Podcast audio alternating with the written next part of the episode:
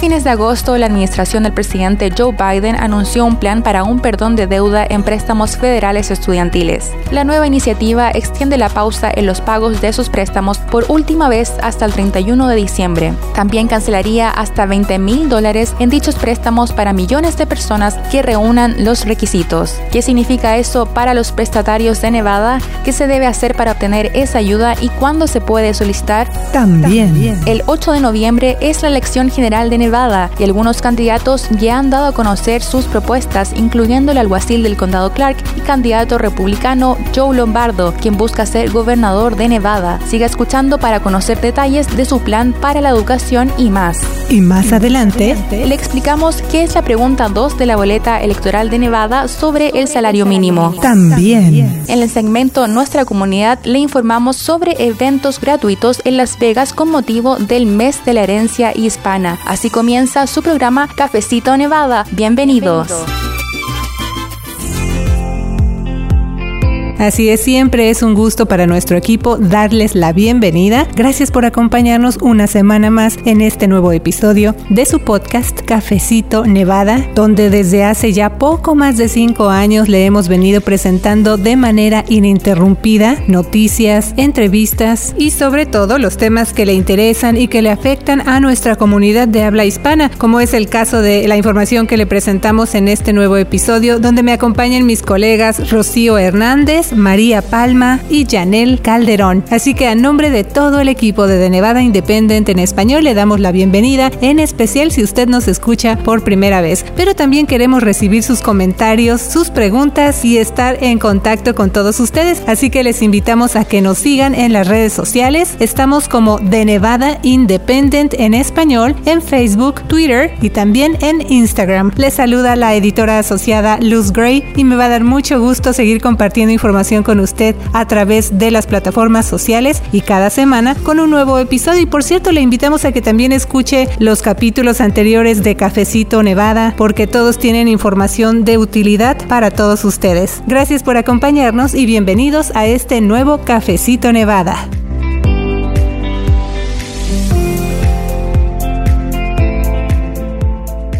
Hola Luz y saludos a todos. Hoy les tenemos dos segmentos relacionados con la educación, que es uno de los temas que genera mucho interés en nuestra comunidad. Así es, y bueno Rocío, platícanos acerca del plan del presidente Joe Biden para ayudar a millones de personas con deudas de préstamos federales estudiantiles. Eh, esa es una iniciativa, vamos a darle ahora sí que un, como un recuento, ¿verdad? Para ir entrando en detalles y entender mejor. Esta es una iniciativa que extiende la pausa en los pagos de préstamos préstamos por última vez hasta el 31 de diciembre, ese plan cancelaría hasta 20 mil dólares para millones de personas que reúnan los requisitos. Ahora, la cantidad de la deuda que se llegue a cancelar pues va a depender de si el prestatario recibió una beca Pell federal para la universidad, que son fondos que se otorgan a estudiantes universitarios que demuestran una necesidad financiera especial. Ahorita Rocío nos va a dar los detalles de esto, de la beca Pell. Pero bueno, hasta este 30 de abril también para darnos una mejor idea, casi 350 mil habitantes de Nevada tienen deudas de préstamos estudiantiles. Ellos representan cerca de 12 billones de dólares en deuda de préstamos estudiantiles y tienen un adeudo promedio de casi 34 mil dólares. Así que eso nos da, como digo, una mejor idea de cómo están las cosas. Pero ahora sí, Rocío, pues, ¿qué más sabemos sobre este plan? Tú escribiste acerca de esto, porque se dice muy fácil, ¿verdad? Pero desde que se anunció este plan ha habido varias reacciones y también muchas preguntas. Así es, Luz. Y por ahorita siguen algunas preguntas como cómo va a afectar el plan a quienes tienen deudas de préstamos estudiantiles. Pero lo que sí sabemos ahorita por el momento es lo que mencionaste. Biden está ofreciendo perdonar hasta 20 mil dólares en deuda de préstamos estudiantiles para cada prestatario que reúne los requisitos para ese alivio. Ese programa solo solo se aplica a préstamos estudiantiles federales y no préstamos estudiantiles privados. Para calificar, los prestatarios deben de ganar menos de 125 mil como individuos o 250 mil como pareja casada. Si ganó menos de estas cantidades durante el año 2020 o 2021, entonces felicidades. La noticia es que usted califica. Si los prestatarios son dependientes, pueden calificar para este alivio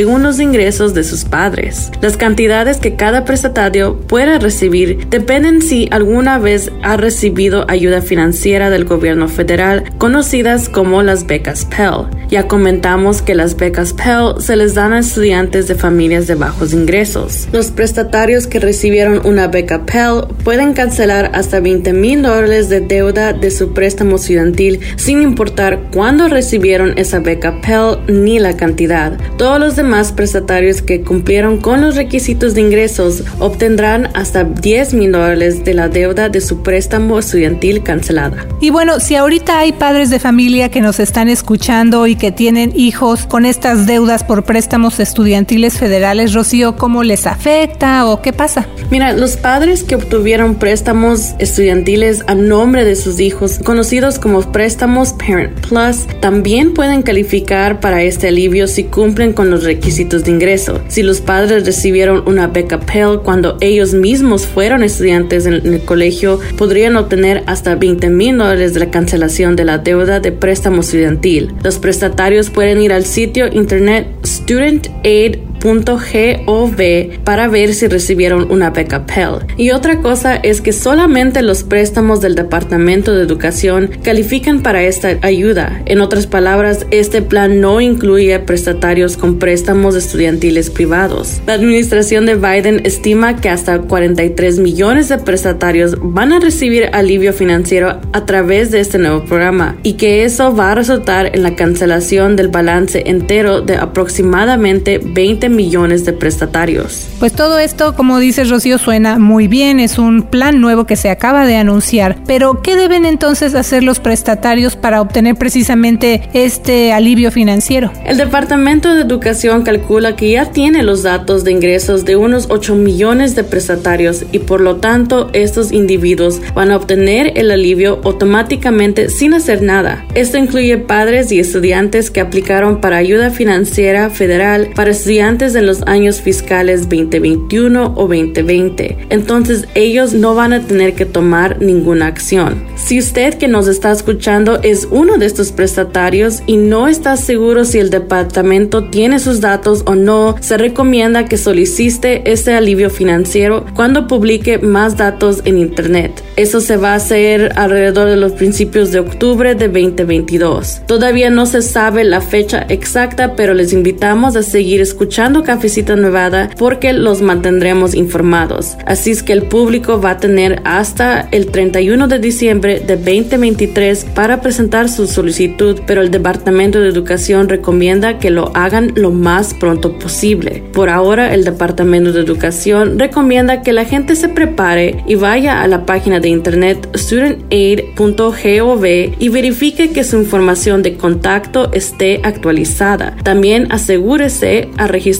para recibir alertas de texto del departamento. Eh, Rocío, ¿y se sabe cuánto tiempo va a llevar todo esto?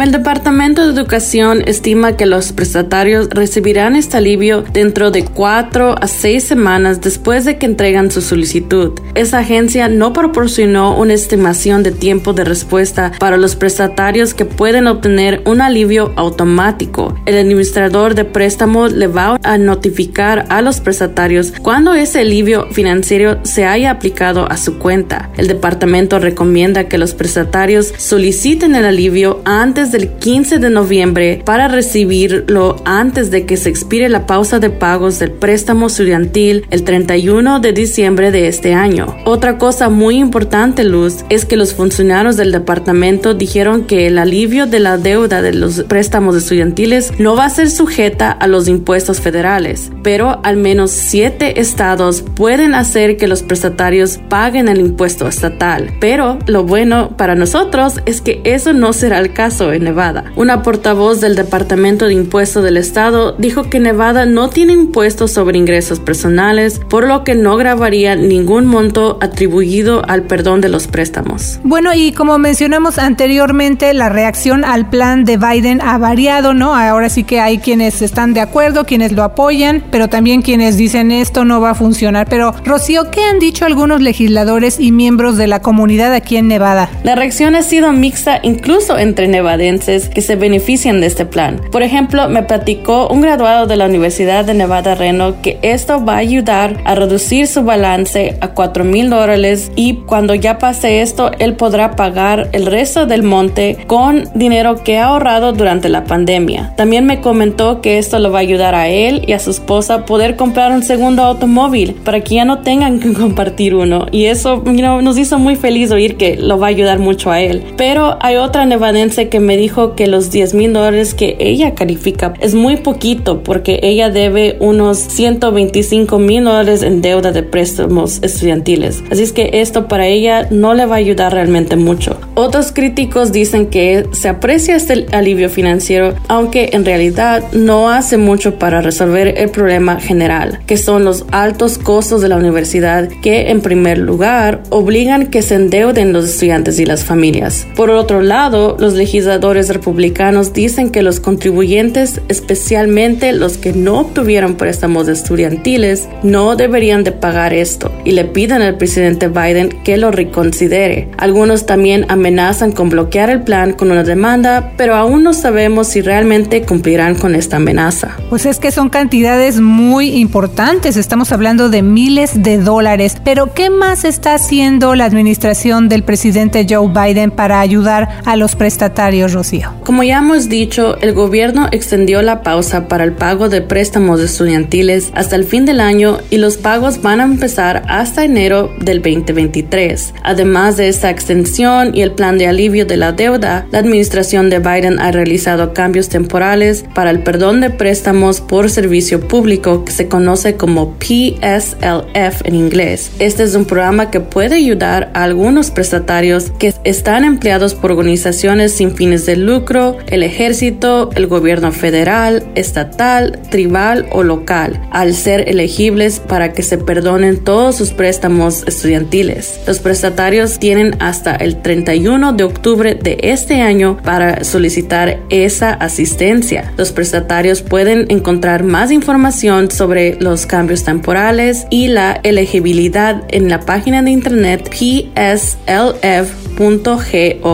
Recuerden que también pueden leer toda esta información en nuestra página de noticias de internet de Nevada Independent en español. La administración Biden también propuso hacer que el sistema de préstamos para estudiantes sea más manejable para los prestatarios actuales y futuros. Esa propuesta aún está en proceso, así es que siga pendiente de Cafecito Nevada, ya que los mantendremos informados cuando haya nuevos cambios. Así es. Y bueno, también suscríbase a nuestro boletín semanal gratuito para que esté al tanto de noticias de Nevada como esta y otras que le presentamos cada semana. Y bueno, Rocío, al principio de Cafecito Nevada también dijimos que preparamos detalles acerca del plan educativo del alguacil del condado Clark y candidato republicano a gobernador Joe Lombardo. Hay que recordar que estamos en elecciones de medio término y aunque este año no vamos a votar para elegir al presidente de los Estados Unidos, sí tenemos elecciones locales. Entonces, una de las contiendas más importantes es la de gobernador de Nevada. Ahorita tenemos al gobernador Steve Sisolak, quien es demócrata y está buscando la reelección. Él es el primer gobernador de ese partido en Nevada después de casi dos décadas de haber tenido gobernadores republicanos aquí en el estado de Plata. Así que podríamos regresar a tener un gobernador republicano en Nevada si esa es la elección final de los votantes. Así que ya tenemos en mente que este 8 de noviembre es la elección general de Nevada y que una de las contiendas más importantes, como mencionamos, pues es la gubernatura, ¿no? Así que ahí tenemos, como dije, al demócrata Steve Sisolak y al candidato republicano, el alguacil Joe Lombardo. Él ya está anunciando algunos de los planes que tiene en caso de que resulte electo como gobernador de Nevada. Y bueno, justo hace poco eh, Lombardo dio a conocer su plan relacionado con la educación. Rocío, nuestro colega Sean Golanka y tú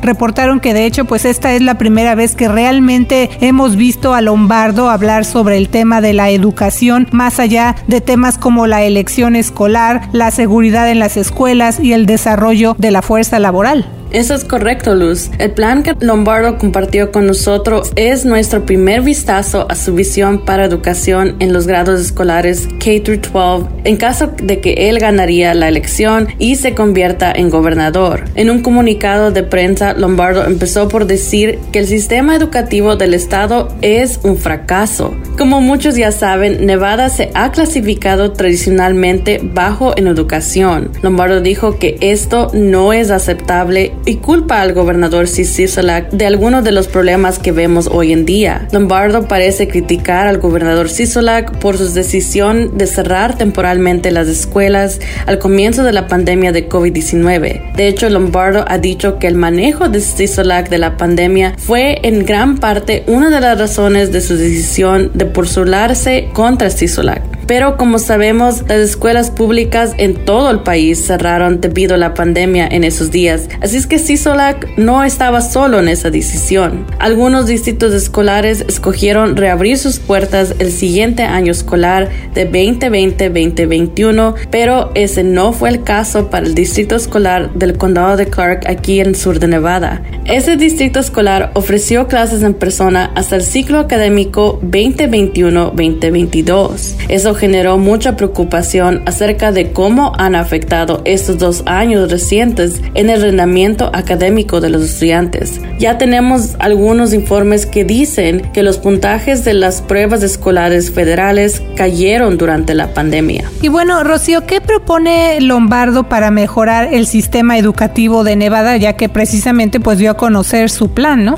Lombardo nos mandó una lista de 14 ideas para llegar a esta meta, mejorar las escuelas aquí del estado de Nevada. Pero muchas de esas ideas son algo que ya hemos oído hablar, como su apoyo para opciones escolares, también algunas que no han avanzado o han fallado anteriormente, como la división del distrito escolar del condado de Clark. Uno de los propósitos de Lombardo es crear un plan de educación para los próximos 10 años y eso sería creado con la ayuda de legisladores, padres, estudiantes y educadores. Lombardo dijo que el nuevo plan tendría metas, objetivos y medidas de rendición de cuentas y permitiría a Nevada tener un esquema de sus prioridades independientemente de lo que se decida en la legislatura. Hay que recordar que el próximo año empieza una nueva sesión legislativa. Otra parte del plan de Lombardo acerca de la educación aborda la seguridad escolar. Tal vez ustedes recuerdan que ese fue un gran problema para el distrito escolar del condado de Clark el ciclo pasado, cuando vimos un aumento de violencia escolar y la intensidad de esta violencia por parte de los estudiantes. El problema escaló en mayo del año pasado cuando un estudiante de secundaria agredió brutalmente a su maestra. Después del ataque, el sindicato que representa a los maestros del distrito escolar del condado de Clark, que se llama Clark County Education Association, culpó del problema a una ley de 2019 centrada en la justicia restaurativa. Eso se refiere a un enfoque que promueve la intervención y el apoyo sin que haya algún castigo para mejorar el comportamiento de los estudiantes. El sindicato de maestros dijo que esta ley estaba impidiendo que los maestros disciplinaran adecuadamente a los estudiantes. Una legisladora que promovió la ley dijo que eso no es cierto, pero Lombardo expresó interés en eliminar esa ley poco después del incidente de mayo y volvió a repetir ese deseo en su plan educativo. En un comunicado de prensa, Lombardo dijo que esa ley ha sido un desastre para estudiantes y los maestros y que nunca se debió haber aprobado. Además, Lombardo dijo que abordar la seguridad escolar es importante para que el Estado siga reclutando y reteniendo maestros. Y bueno, en cafecitos anteriores hemos mencionado que muchas escuelas aquí en Nevada están enfrentando una escasez de maestros. Rocío, eh, Lombardo tiene otras propuestas acerca de cómo resolver esa falta de maestros, además de abordar la seguridad escolar.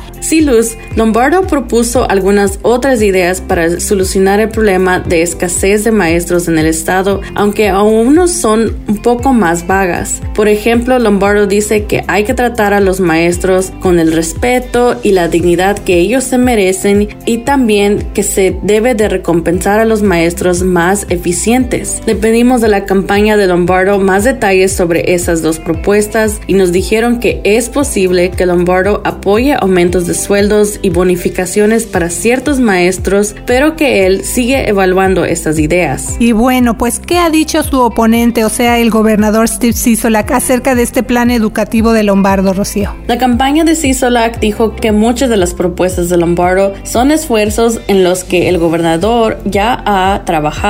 Por ejemplo, en el 2019, el gobernador aprobó una ley que aborda la seguridad escolar y otra que proporcionó un aumento de sueldo del 3% a los educadores del estado de Plata. Bueno, eso es lo que hasta el momento han dado a conocer tanto el gobernador Steve Sisolak como el alguacil y candidato republicano a la gubernatura de Nevada, Joe Lombardo, en cuanto al plan que presentó Lombardo acerca de la educación en Nevada. Y bueno, todavía falta mucho que ver de aquí a la elección general de noviembre, así que le vamos a seguir informando. Así es, también les recuerdo que usted puede leer con más calma la información más reciente acerca del nuevo plan de la administración del presidente Joe Biden para aliviar préstamos estudiantiles. Visite nuestro portal de noticias y síguenos en las redes sociales. Y bueno, justo hablando de los comicios que ya se acercan aquí en el estado de Plata, ¿qué le parece si ahora pasamos con nuestra colega María Palma? Ella nos va a presentar la segunda de tres partes de una serie que le hemos venido presentando acerca de las tres preguntas que los votantes de Nevada van a ver en su boleta electoral. Hoy le toca el turno a la pregunta 2 sobre el salario mínimo. Muy importante. ¿De qué se trata esto? Vamos a escuchar.